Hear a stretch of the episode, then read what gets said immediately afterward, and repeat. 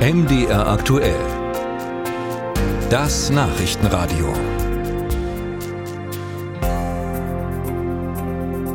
Deutschland will die Ukraine weiter militärisch unterstützen, so hat der Verteidigungsminister gestern in Kiew angekündigt und die Rede war von zusätzlichen Hilfen in Höhe von 1,3 Milliarden Euro. Doch wie kann Deutschland eine solche Zusage machen, wenn nahezu zeitgleich für Deutschland eine weitreichende Haushaltssperre verhängt wurde? Diese Frage ist immer wieder zu hören und deshalb habe ich sie weitergegeben an Marie-Agnes Strack-Zimmermann, Vorsitzende des Verteidigungsausschusses des Bundestages und Mitglied der FDP. Äh, Frau Schrack-Zimmermann, wie passt das zusammen? Haushaltssperre und gleichzeitig weitere Militärhilfen für die Ukraine in Höhe von 1,3 Milliarden Euro. Also das steht natürlich unter Vorbehalt im Gegensatz zu den 100 Milliarden Euro des Sondervermögens für die Bundeswehr, was ja seinerzeit mit zwei Drittel Mehrheit des Bundestages ins Grundgesetz verankert worden ist.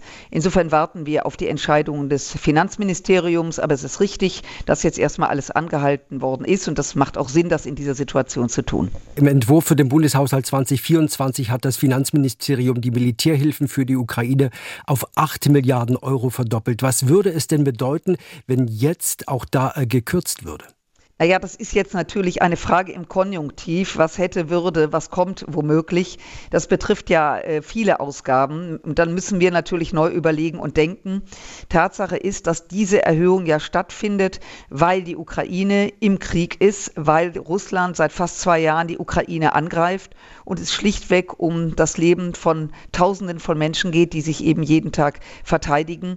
Und deswegen ist das nicht profan, weil es bei dieser Frage ja auch darum geht, da sind wir über übrigens auch nicht alleine, sondern europäische Staaten und auch die USA unterstützen nach wie vor, dass die Ukraine eben in die Lage versetzt wird, sich zur Wehr zu setzen. Denn wenn sie diesen Krieg verlieren sollte, würde das für unsere Sicherheit bedeuten, dass wir davon ausgehen, dass Wladimir Putin weiter Krieg führt, auch den westlichen Teil der Ukraine, dass er möglicherweise Moldau, Georgien und die baltischen Staaten angreift. Und wenn er letzteres macht, dann sind wir als Partner, als Mitglied der NATO äh, eben auch unmittelbar betroffen. Und deswegen steht bei allem allem Vorbehalt die Sicherheit immer an Nummer eins, sowohl die äußere als auch die innere Sicherheit. Und ich glaube, das verstehen viele. Das Haus muss sicher sein. Mhm. Bundesfinanzminister Christian Lindner ist ja Ihr Parteifreund. Hat er Ihnen mit seiner Haushaltssperre da ein Ei ins Nest gelegt oder können Sie innerhalb der Partei da eine Lösung finden? Nein, also äh, erstmal gibt es eine Klage beim Bundesverfassungsgericht. Wir sind ein Land mit einer Verfassung. Das Bundesverfassungsgericht hat ein Urteil gesprochen. Das ist erstmal grundsätzlich etwas. Und insofern wird da jetzt mit umzugehen sein. Punkt. Das ist so in einem, wenn man verfassungstreu ist. Und insofern, wie gesagt, in der Ruhe liegt die Kraft. Und das sollten wir auch genau jetzt so angehen. Das Sondervermögen der Bundeswehr, wir reden da von den 100 Milliarden Euro, hatten Sie schon kurz erwähnt. Es ist Geld, äh, um die Landesverteidigung und Bündnisfähigkeit weiter zu stärken. Steht denn auch das mit dem Urteil des Bundesverfassungsgerichtes in Frage? Nein, das äh, tut es nicht, weil dieses Sondervermögen ja seinerzeit in das Grundgesetz verankert worden ist, also sozusagen parallel zum Haushalt mit einer Zweidrittelmehrheit. Insofern ist dieses Geld gesetzt und tangiert die Bundeswehr nicht, aber man darf natürlich nicht vergessen, das ist Geld, wie sie gerade sagt, was investiert wird in die Zukunft, heißt in eine bessere, modernere Bundeswehr, um unseren Verpflichtungen nachzukommen. Aber es gibt natürlich auch laufende Mittel für die Bundeswehr.